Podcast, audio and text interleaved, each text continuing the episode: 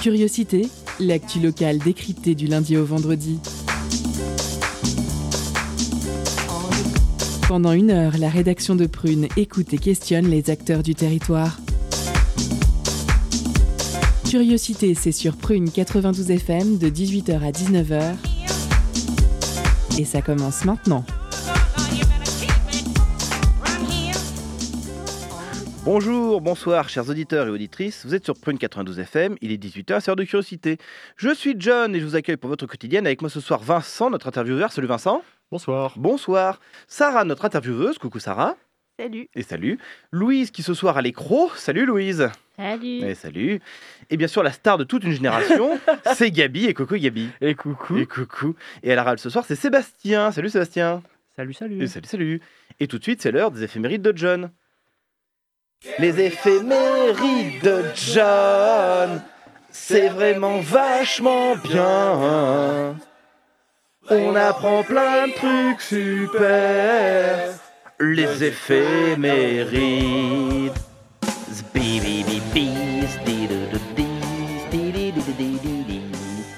Alors que s'est-il passé un 24 novembre? On commence en 1642 avec la découverte de la Tasmanie. 1859, parution de l'origine des espèces de Charles Darwin. Pour résumer, vous êtes les descendants d'un chimpanzé mutant qui a enculé un poisson écureuil. Mes félicitations. En 1883, à Paris, Eugène Poubelle signe un arrêté relatif à l'enlèvement des ordures ménagères. 1971, un pirate de l'air muni d'un parachute saute d'un avion après avoir fait main basse sur 200 000 dollars. On n'a jamais revu ni l'argent ni le pirate. 1974, découverte de Lucie, le plus ancien fossile d'Australopithèque. On passe aux naissances du 24 novembre 1806, William Webb Ellis. La légende raconte qu'il serait l'inventeur du rugby dans la petite ville de... Rugby. De rugby, bien vu. Il y en a un qui Dans la suit. ville de ville. Il y en a un. qui suit. 1864, euh, le peintre Toulouse-Lautrec. 1958, Alain Chabat, aucun lien, fils unique. 1994, eh bien, c'est l'anniversaire de Sarah. Bon anniversaire, Sarah. Ouais. Le 24 novembre, c'est également le décès en 1985 de René Barjavel, il a écrit Les Nuits des Temps. 1990, Dodie Smith, elle a écrit Les 101 Dalmatiens. 1991, Freddie Mercury, musique. Allez,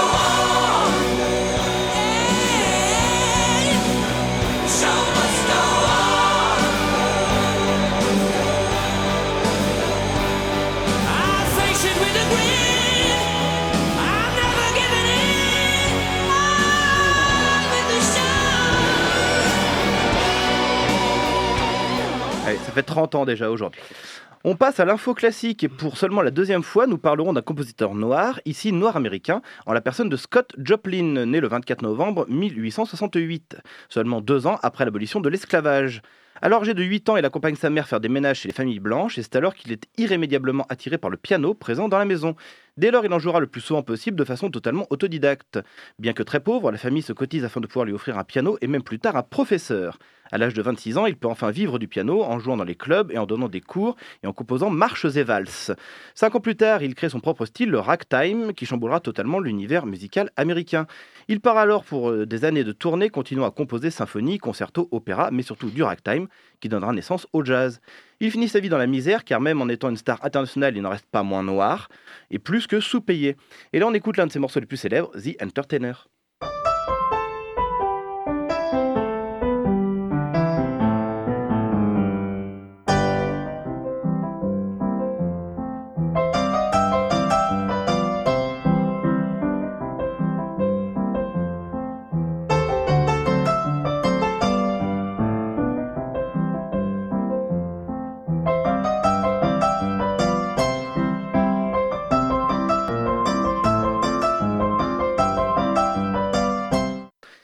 Passer à notre sommaire. En première partie, entretien avec Jean-Marc Laurent, co-gérant du bar Duchesse et membre du collectif Culture Barbare qui commence demain.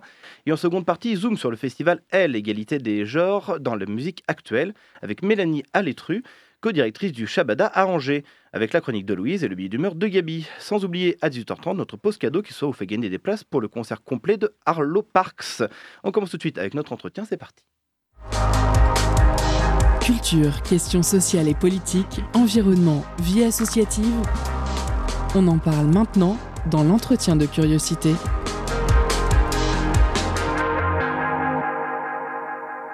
Bonjour Jean-Marc Laurent. Bonjour. Vous êtes co-gérant du bar La Duchesse et membre du collectif Culture Bar qui organise le festival Bar Bar, ce week-end, dont Prune est partenaire. Donc ce festival démarre demain, il a lieu euh, jusqu'au 27 novembre dans 50 villes de France. Ce festival a vu le jour à Nantes dans les années 90. Divers événements sont organisés, expos, concerts et spectacles. Pour la 19e édition, les clubs culture prolongent le festival Culture Barbare jusqu'au bout de la nuit. Dix clubs culture français participent au festival Culture Barbare. Alors, euh, Jean-Marc Laurent, est-ce que vous pouvez euh, nous raconter comment le festival a vu euh, le jour à Nantes?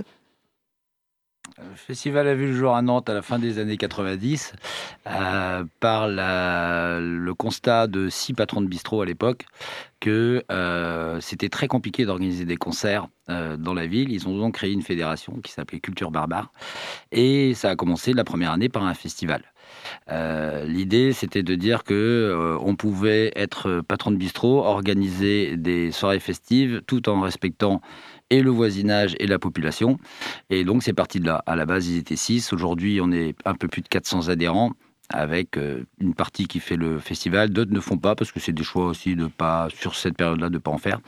On est, c'est parti de Nantes effectivement.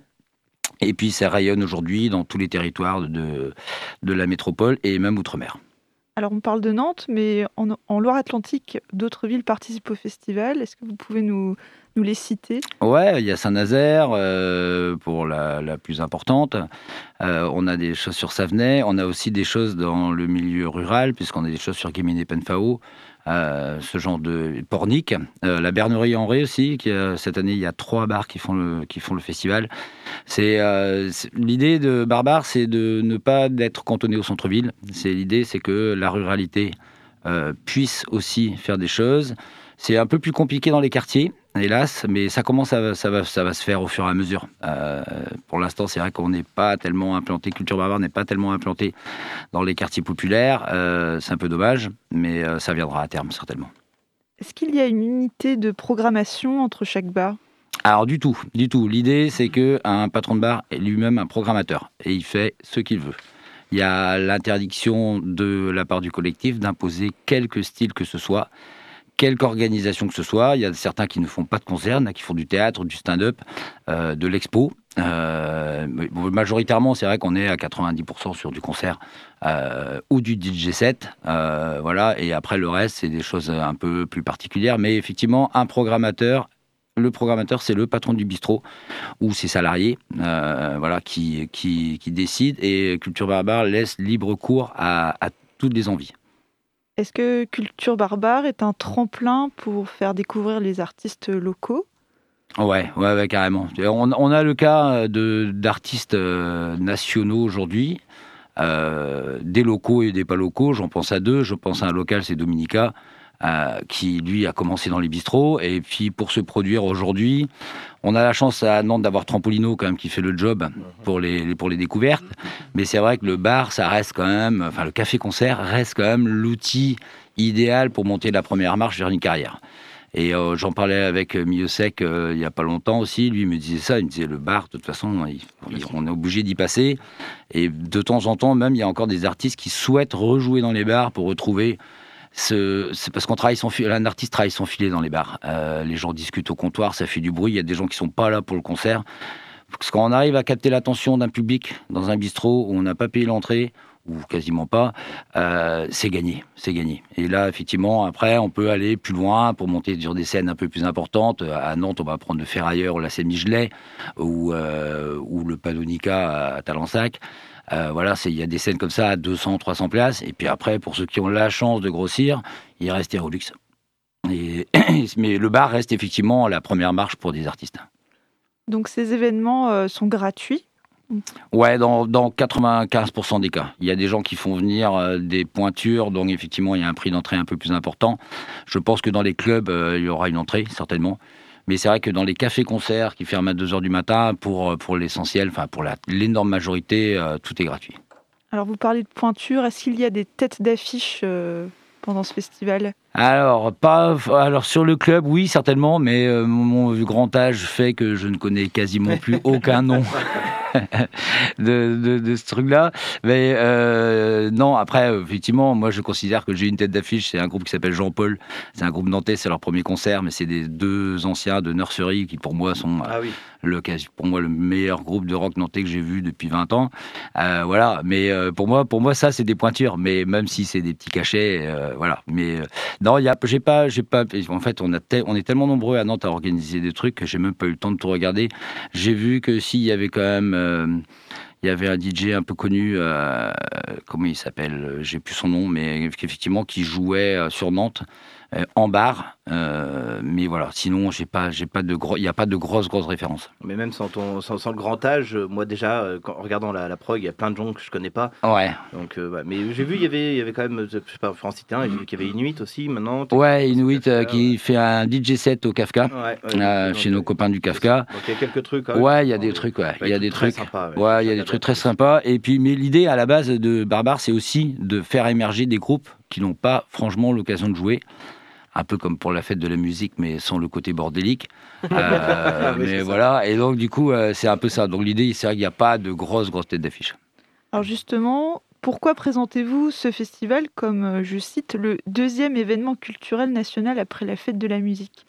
Ben, parce que ça rassemble, je ne sais plus combien de centaines de milliers de, de spectateurs chaque année sur l'ensemble de, de- des lieux.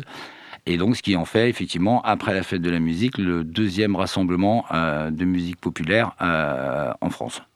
Parce que, effectivement, moi, je ne sais pas, sur, mon bar, je dois faire euh, tourner à peu près 3 4 000 personnes sur l'établissement, sur les, trois soirées. Je dis pas en permanence, mais il y a des gens qui font une demi-heure et qui après, c'est l'avantage du festival, c'est on- on- picore un peu de tout. Et si, si c'est vraiment terrible, on reste. Et si on trouve ça pas mal, mais ben on dit tiens, il y a un autre truc à côté, on va aller voir. Ça permet aux, aux Nantais de se balader et de faire 4, 5, 6 bars dans la soirée, puisqu'il y a des concerts qui commencent pour certains à 17h, qui vont jusqu'à 23 minuit. Euh, mais du coup, est-ce que c'était un objectif à la naissance du festival que ça grossisse autant et que ça devienne national ou? Non, du tout. Non, non, du tout. L'idée première de, euh, du collectif, c'était de dire euh, on peut. Euh, parce qu'on vivait une période un peu compliquée à l'époque. euh, à l'époque, même si effectivement c'était dé- déjà Jean-Marc Ayrault qui était maire, mais c'était la police nationale qui contrôlait et la préfecture qui décidait de, sanctions ou pas sur les bars. Et à partir du début des années 2000, et grâce à Barbare, il a, il a été monté une commission municipale. Donc ce n'est plus la police nationale ni la préfecture qui gérait ça, c'était la municipalité, avec effectivement une échelle de sanctions en cas de, en cas de, de problème récurrent de bruit, de nuisance sonore, euh, de non-respect des, des, des voisins. Et effectivement, ce qui fait que ça a apaisé complètement euh, le, le- le- le débat. C'était plus euh, pour ou contre les cafés-concerts, c'est pour les cafés-concerts, mais avec des conditions. Et Barbare, ça a permis ça. Mais je pense pas qu'à l'époque, les six patrons de bistrot qui ont monté ça s'attendaient à se retrouver aujourd'hui plus de 400 personnes avec, euh, je crois que c'est à Mayotte qu'il y a un café-concert. Euh, on en a aussi, mais dans tous les territoires de France. Après, c'est vrai que, étant né l'épicentre du phénomène étant nantais, ça rayonne énormément sur Nantes, mais on a des villes comme Toulouse, comme Rennes, comme Lille, où effectivement on a aussi beaucoup d'acteurs, de, et voire même Paris, mais on a beaucoup d'acteurs qui font partie de culture barbare. Merci beaucoup euh, euh, Jean-Marc, Laurent. On revient juste après une pause musicale sur Prune 92 FM.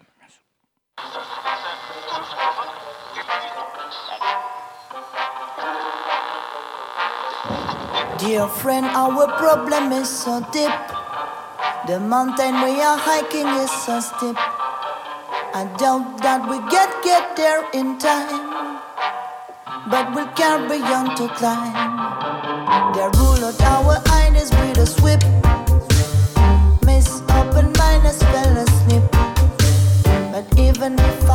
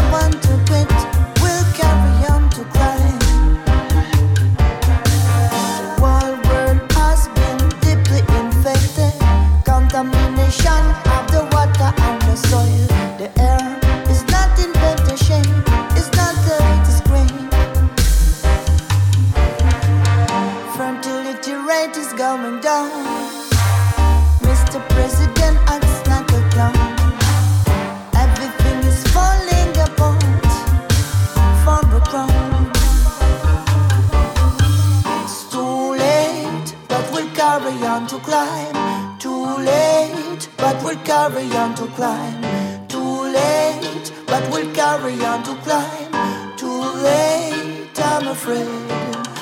It's too late, but we'll carry on to climb. Too late, but we'll carry on to climb.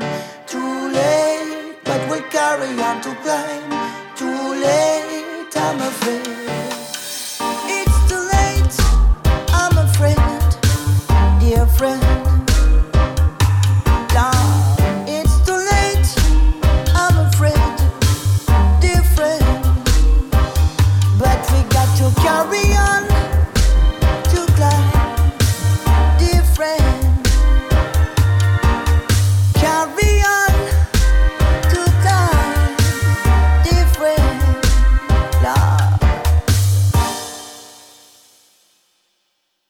Retour dans Curiosité, nous venons d'écouter Dear Friends de Alpha Stepa.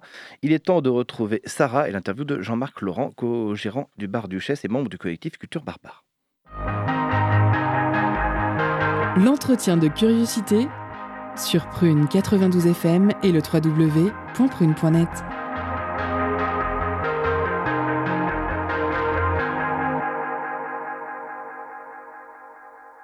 Alors Jean-Marc Laurent, votre collectif Culture Barbare, au sein de la Fédération nationale des cafés et clubs culture, a signé un livre blanc des États généraux du droit à la fête. Pourriez-vous expliquer à nos auditeurs en quoi consiste ce droit à la fête que vous revendiquez?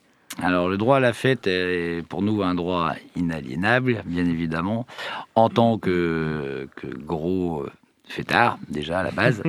Mais par contre, la fête euh, se fait pas, ne peut plus se faire euh, de façon anarchique. Il fallait donc euh, créer un livre blanc où effectivement on recensait toutes les possibilités, tous les inconvénients, tous les problèmes et toutes les solutions qu'on pouvait apporter sur le droit de faire la fête. On va prendre un exemple très simple qui est un peu le droit le plus connu. Euh, c'est le droit d'un patron de bistrot de ne pas se faire ennuyer par quelqu'un qui vient s'installer dans le quartier, n'y habitait pas alors que le bar est depuis, là depuis 20 ans, tout simplement parce qu'il achète un appart et qui dit non mais là je peux pas dormir, vous partez, vous, vous, vous, fermez votre bar ou vous arrêtez les concerts, vous arrêtez de faire la fête. Euh, c'est quelque chose qui existe dans l'industrie, c'est-à-dire que vous pouvez pas acheter près d'un bassin piscicole en disant euh, bah non mais là ça fait trop de bruit ou il y a des odeurs. Euh, donc à partir de là, vous pouvez pas le faire et dans la culture ça n'existait pas. Donc il y a un projet de loi qui a été déposé porté par Culture Barbare, mais dé- déposé par une, euh, une députée du Finistère, qui a donc fait passer ce droit à l'antériorité. C'est le principe d'antériorité. Mon bar était là avant, vous ne pouvez pas débarquer en disant que euh, vous achetez ici et que donc maintenant je dois me taire. Quand vous achetez un appartement, vous n'achetez pas qu'un appartement, vous achetez un appartement dans un environnement. Et ça, ça fait partie du livre blanc euh, de- du droit à la fête, qui fait qu'effectivement, euh, ben, on peut plus aujourd'hui embêter un bistrotier qui fait un peu d'animation, s'il respecte bien évidemment les normes en vigueur, hein, euh, parce qu'il y a aussi des, quelques bistrotiers qui font un peu n'importe quoi. Ils sont de moins en moins nombreux, hein, mais euh, ça existe encore, des gens qui, qui dérapent en faisant du bruit jusqu'à 1h30, 2h du matin, voire plus sans prendre en compte aussi qu'effectivement, dans l'environnement, il y a des gens qui travaillent, certains très tôt. Euh, il y a des gens qui ont des enfants en bas âge, donc effectivement, bah, on fait attention. Par contre, effectivement, interdire les gens sur les terrasses parce qu'il est 21h30, euh, qu'il fait très très beau, que les gens s'amusent, euh, voilà, c'est quelque chose qui est, qui est très très compliqué. Euh, donc du coup, le, livre blanc, il est, il est parti de ce constat-là, et puis ben, la- la finalité, c'est qu'on est arrivé à faire passer cette loi euh, que le collectif est arrivé à faire passer cette loi. Et donc du coup, aujourd'hui, on est un peu plus rassurés, nous, en tant que patron de bistrot, euh, sur, euh, sur cet état de fait. Alors cette terminologie États généraux souligne l'importance de cette assemblée extraordinaire. Comment vivre le droit à la fête en cette période extraordinaire de pandémie? Alors effectivement, donc d'a- d'ailleurs, euh, pour revenir à ça, effectivement, on a eu un gros souci à la réouverture des bistrots. C'est que depuis deux ans à Nantes et, dans, tout, le- dans tout le pays, euh, il n'y avait plus de bruit du tout. Euh, et le jour où on a comment eu le droit de ressortir, bien évidemment, les gens beaucoup de gens s'étaient habitués à ne plus avoir de bruit du tout. Ils étaient à la campagne, mais en ville. Et du jour au lendemain, on leur a remis du son dans les oreilles. On a remis des gens sur des terrasses qui s'amusent, qui avaient besoin de faire la fête. Et résultat des courses, bah, ça a créé un petit clash quand même. Euh, parce que bah, les gens, depuis deux ans, ils disaient non, mais c'était cool là. Oui, mais là, on est revenu comme avant. Voilà. Donc, euh, donc effectivement, euh, c'est c'est un peu compliqué à gérer actuellement. Et je, pour en avoir parlé avec. La, tranquillité publique euh, à, la manufacture, il me disait qu'effectivement, il recevait des appels de gens qui leur disaient euh, intervenez sur tel bar parce qu'il y a des gens en bas de chez moi qui font du bruit. Et quand on leur posait la question, mais c'est quoi comme bruit? C'est un concert? Il dit non, non, ce sont juste des gens qui rigolent sur une terrasse, mais ça m'empêche de dormir. Et la réponse de la tranquillité publique, c'est de dire écoutez, chère madame ou cher monsieur, euh, vous savez qu'en France, aujourd'hui, on a le droit de rigoler sur des terrasses à 21h. Donc, il, il n'intervenait pas. Mais ça souligne quand même un problème de pandémie qui a changé un peu le rapport. Et je pense qu'il ça mettra un peu de temps, euh, d'autant plus que je crains quand même qu'on y retourne un peu dans un espèce de petit confinement, on va dire, ou au moins euh, un couvre-feu, un futur proche, euh, qui fait qu'effectivement on va repartir là-dessus. Mais bon, j'ai toujours bon espoir qu'un jour on puisse revenir normalement et ça mettra un peu de temps à retrouver une normalité comme on l'a connue pré-pandémie. Mais, euh, mais voilà, après ça fait partie du jeu. Mais, mais oui, oui, la pandémie c'est déjà problématique pour les bistrotiers en termes de, bah, en d'économie. Hein, faut pas se leurrer, on est hors subvention et puis euh, on est hors subvention et puis on est surtout euh, voilà. euh, bon après on a bien, été bien aidé par l'État, faut pas se leurrer non plus. On va tout le monde est d'accord de le dire, hein, pendant le, deuxième confinement. Maintenant, c'est vrai que c'est des, économies un peu précaires, on va dire. En revenant au Covid, comment organisez-vous la prévention autour du Covid pour, pour, COVID pour cette 19e édition? Eh ben, d'autant plus que depuis ce matin, avec le Conseil de défense sanitaire, euh, ben, on sait qu'il va falloir remettre les masques dans les déplacements à l'intérieur. Mhm. Euh, voilà, on va, euh, on va aussi euh, gérer les passes sanitaires, bien évidemment, parce que, bah, c'est la loi, donc il, est hors de question qu'il en soit autrement.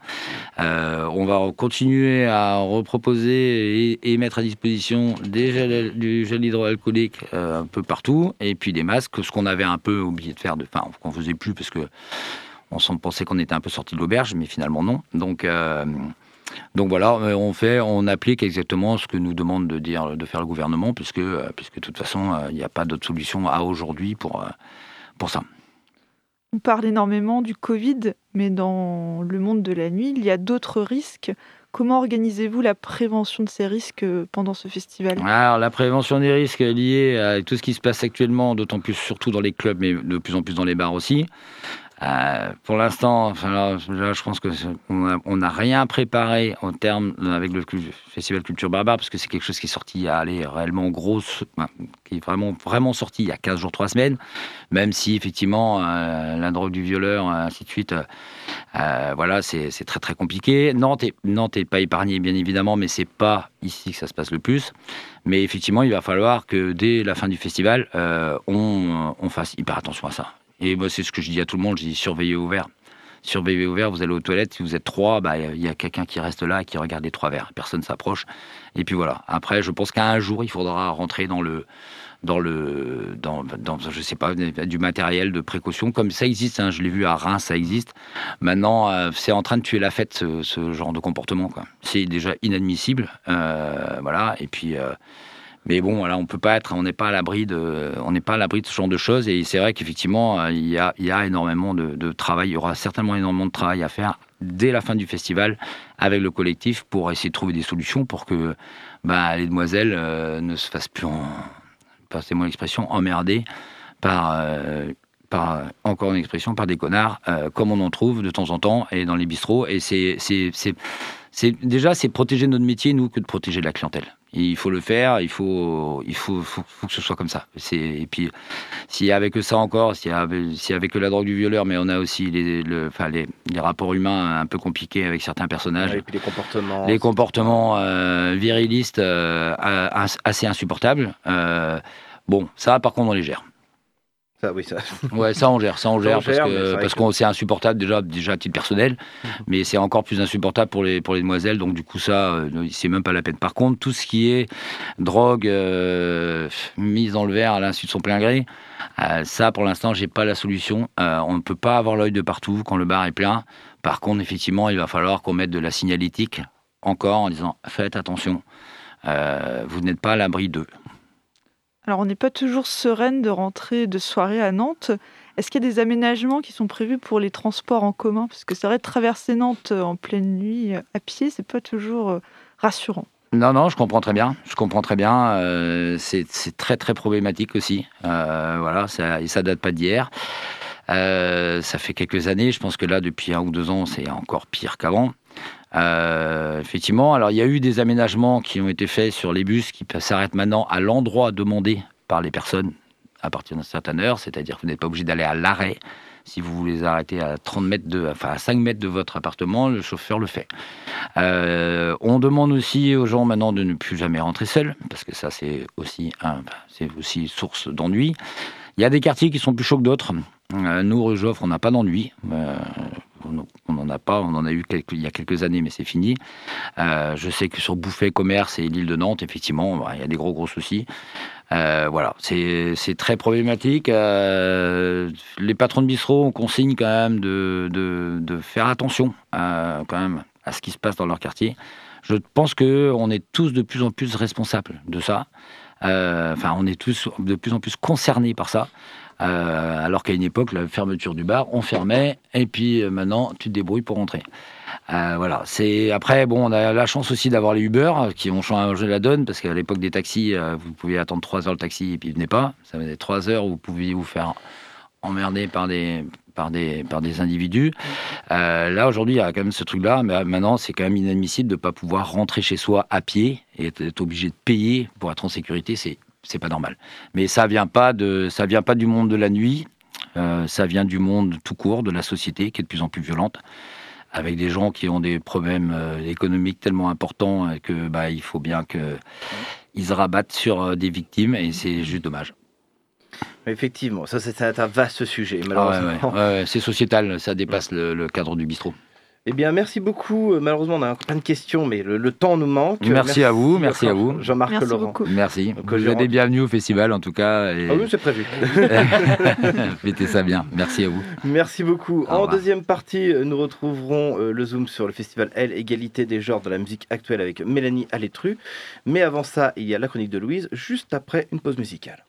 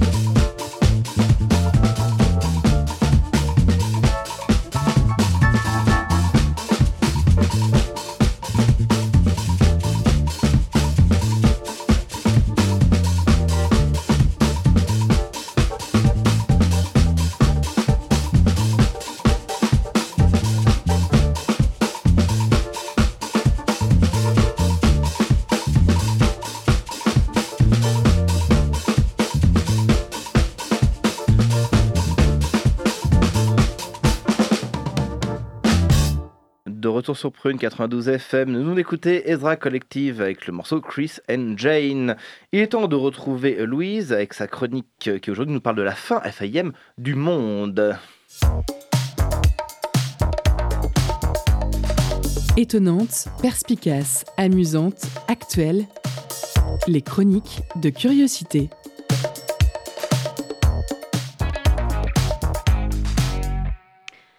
Alors aujourd'hui, je vais effectivement vous parler de la fin FAIM parce qu'on m'a bien fait comprendre qu'il fallait que j'arrête de parler de fin du monde dans ce studio pour que vous, chers auditeurs, puissiez garder un semblant d'optimisme en ce doux mois de novembre. Mais c'est on a déjà Gabi, merci.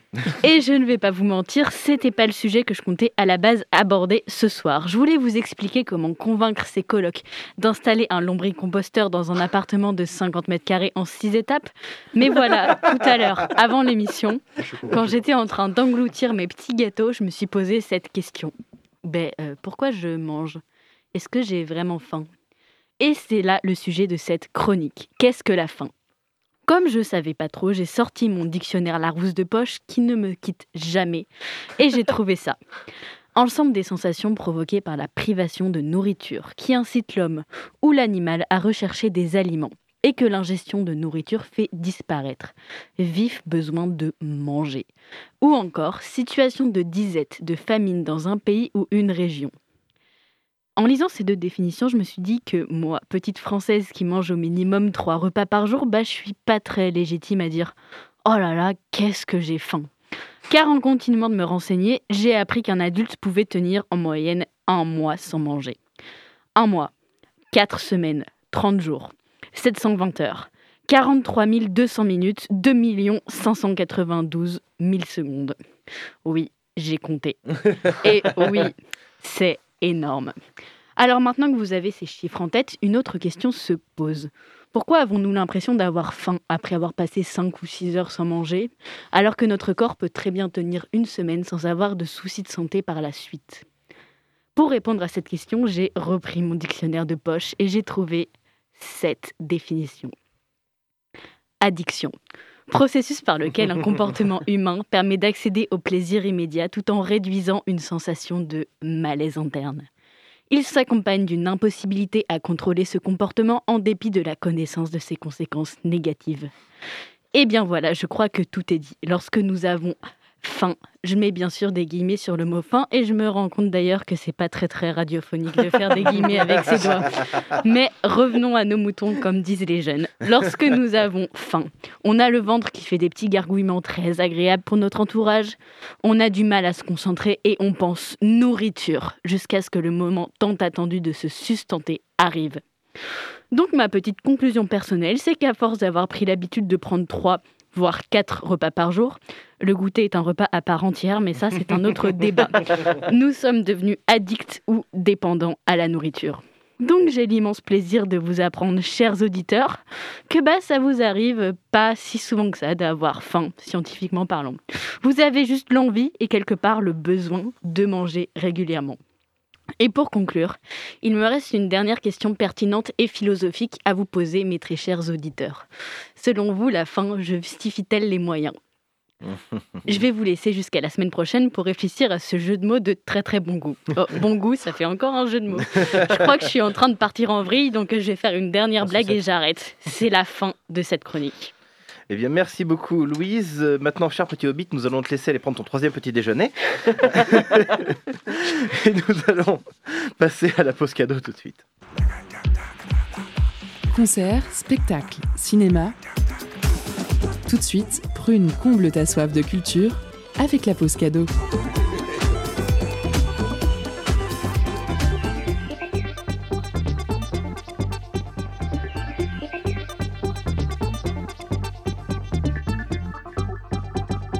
Samedi 4 décembre à 20h30, Arlo Parks passe à Stéréolux. Et c'est complet. Mais vous l'aurez compris, si je vous en parle ici, c'est que Prune a des places à vous faire gagner. Arlo Parks, c'est une jeune chanteuse et poétesse londonienne qui oscille entre néo-soul, trip-hop, folk et pop.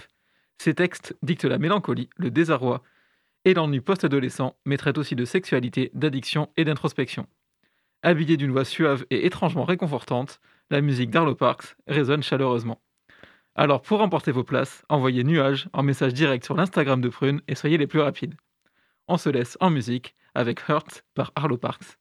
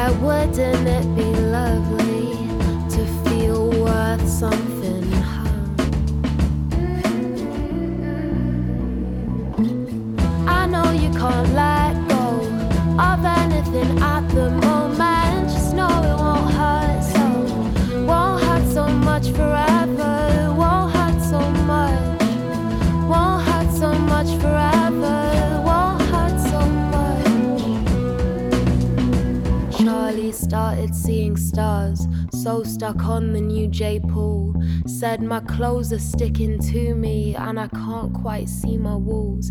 Started dreaming of a house with red carnations by the windows where he didn't feel so small, so overwhelmed by all his flaws.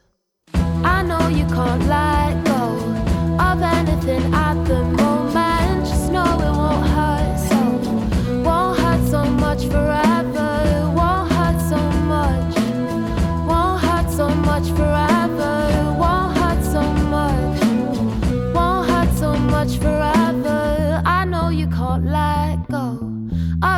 Of anything at the moment. Just know it won't hurt so, won't hurt so much forever. Won't hurt so much, won't hurt so much forever. Won't hurt so much, won't hurt so much.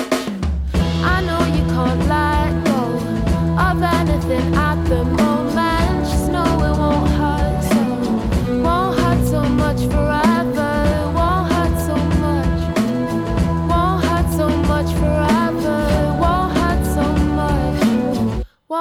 So much. Vous êtes toujours dans Curiosité sur Prune 92 FM. Là, j'espère que vous êtes rués sur les places parce que je rappelle que le concert est complet. On a visiblement un petit peu de mal à réussir à joindre notre invité, donc en attendant, eh bien malheureusement, on va encore euh, déprimer un petit peu puisque ça va être au tour de, de Gabi, c'est tout de suite. Où avez-vous appris à dire autant de conneries? Deux ans de télé. C'est du journalisme total.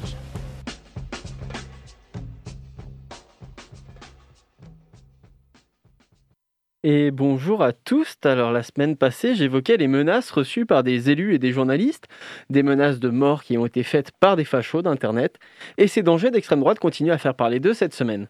Alors remontons au week-end dernier où la police a fait une découverte plus qu'inquiétante. Plus d'une centaine d'armes, des munitions et des objets avec des croix gammées ont été retrouvés le week-end dernier dans l'Eure, au cours d'une perquisition menée par des services douaniers. Une perquisition qui a eu lieu après l'interpellation de deux hommes de 25 ans qui avaient refusé un contrôle douanier. Les deux hommes, dont l'un est caporal au 35e régiment d'infanterie de Belfort, avaient percuté la voiture des douaniers avant d'être rattrap- rattrapés peu après. Tu m'étonnes qu'ils ont forcé le barrage, leur bagnole, elle était bourrée d'armes. De sources proches de l'enquête, les douaniers ont mis la main sur pas moins de 130 armes, dont des fusils d'assaut AR-15 et AK-47, des pistolets mitrailleurs, des armes de poing, des fusils à pompe, 200 kg de munitions diverses, des grenades et même 5 cartouches de 20 mm pour des mitrailleuses d'avion. Rien que ça. Des mitrailleuses d'avion. Tranquillement. Mais bon, le problème, c'est que le pronom Yel fait son entrée dans le Robert. J'allais le dire. Par ailleurs, des éléments de propagande liés à l'extrême droite, euh, des écussons, des affiches, de la document néo-nazi et euh, également ont été découverts. Tiens, tiens, tiens, qui voilà je- un soldat de la même unité que le militaire interpellé avait déjà été mis en cause en mars sur la présence des néo-nazis dans l'armée française. Alors là, j'en tombe des nues. hein. Heureusement, il n'y a que ces deux joyeux lurons qu'on fait parler d'eux à l'extrême droite. Ah non. On me dit que deux hommes ont été interpellés après avoir euh, appelé à des actions violentes. Et aux surprises, on- chez eux aussi, on a retrouvé plusieurs dizaines d'armes en tout genre et de quoi faire euh, des explosifs. Connus évidemment déjà pour propagande à caractère raciste et antisémite et probant euh, des actes de violence. Bon, heureusement, ils ne travaillent qu'en petit comité. hein. À chaque fois, ils ne sont que deux. Ah, on Ah, me dit que non.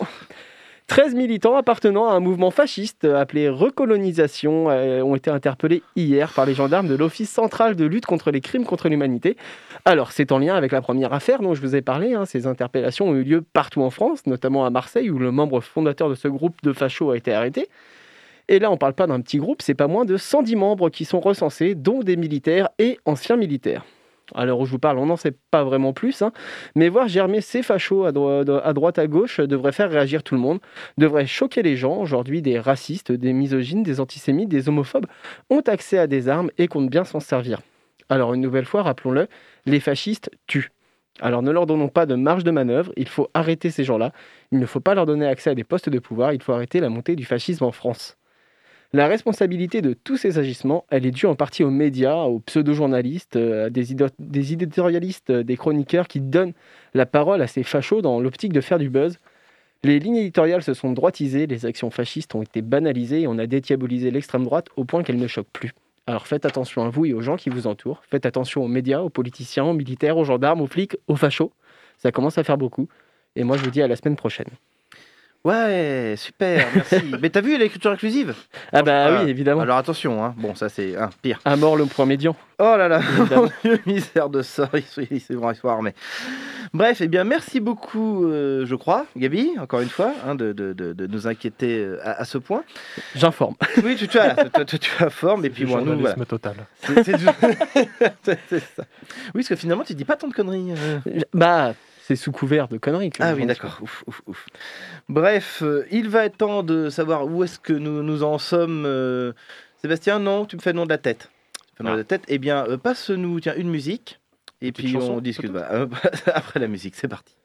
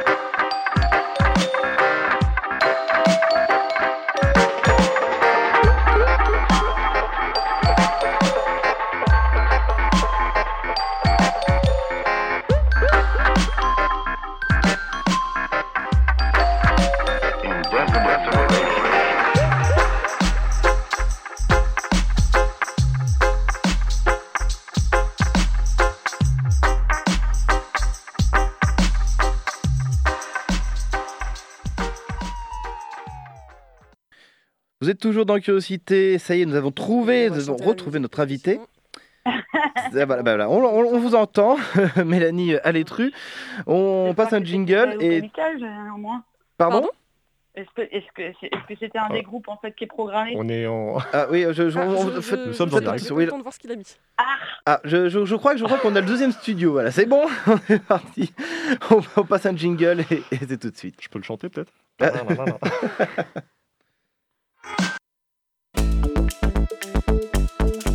Focus sur une initiative, un événement, un engagement. C'est le zoom de la rédaction.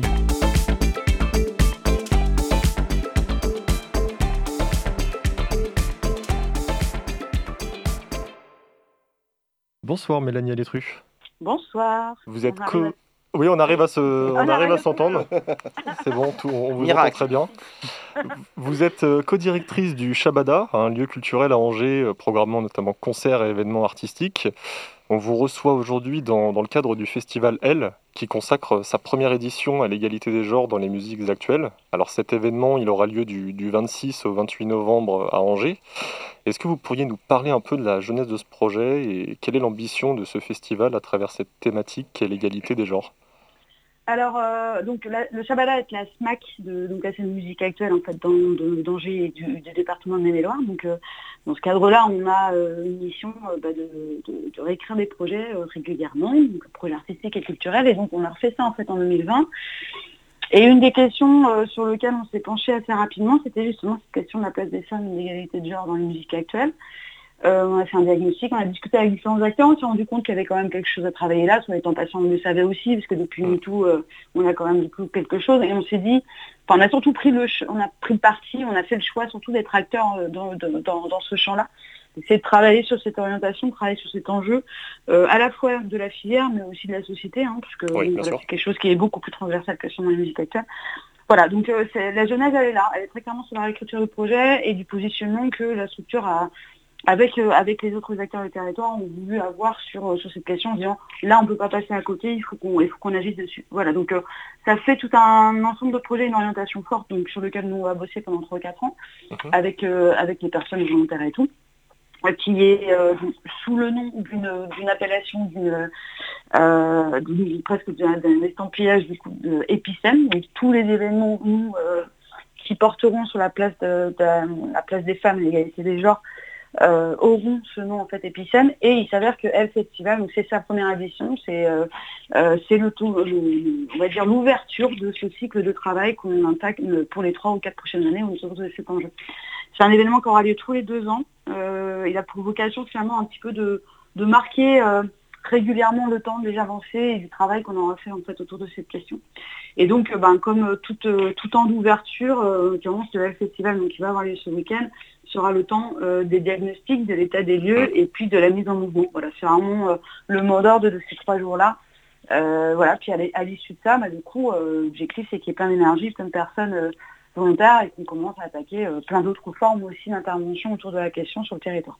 Voilà. Parce qu'effectivement, le L Festival, alors ça ne sera pas que de la musique, c'est également des, des professionnels du secteur qui interviennent lors d'échanges d'expériences, des projections, des tables rondes et des ateliers autour Ouais. de cette thématique.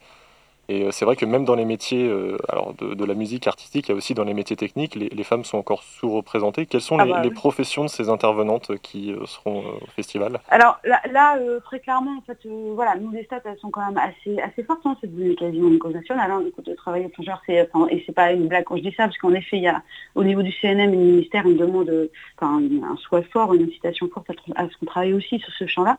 Et à juste titre, hein, parce que quand on parle des techniciennes, c'est 2% dans les musiques actuelles. 2%. ouais. Donc c'est 2%. Donc euh, c'est quand même très très peu. Sur les plateaux, on retrouve autour de 17%, dans le studio 10%. Et sur les professionnels, donc sur- des métiers comme le mien, donc en, en direction, on est 10% aussi. Et, euh, et puis euh, voilà, et donc dans ce qu'on appelle les professions en fait en- en- encadrantes euh, de l'entourage artistique, on, approche un peu des 20. Donc on est quand même, voilà, on n'est pas, on pas à peine les 20% euh, très clairement tout confondu.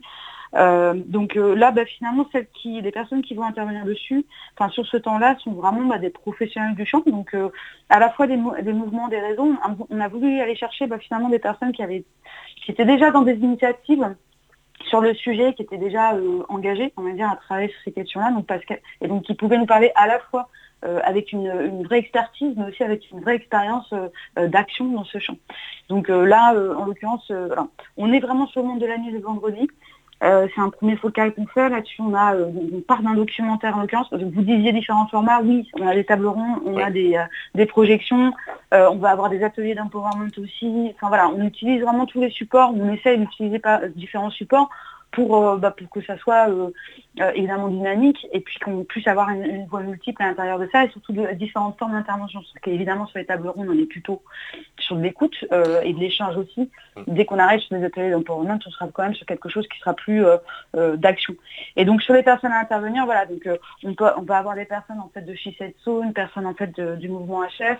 On est en partenariat avec euh, les- femmes sans mêle dessus, des personnes de la Fédé Lima, des personnes qui portent des, dispositifs de mentorat, euh, notamment MEWEM, euh, des Nantaises du coup euh, de Trento euh, pour témoigner d'un travail qu'elle avait fait d'une enfin, d'une expérimentation de summer camp autour du rap.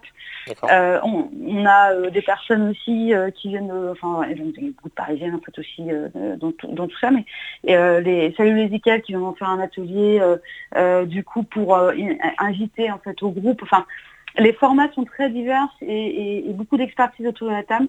On aura donc le, samedi vraiment, donc le vendredi euh, autour de la nuit documentaire plus échange avec Marion Delpech, euh, qui a réalisé ce et qui est activiste aussi dans le champ. Le samedi, on sera vraiment sur un état des lieux, état des lieux à la fois des statistiques, des freins, des obstacles, des leviers surtout sur lesquels on peut travailler, et puis justement un tour d'horizon des initiatives qui ont déjà euh, cours.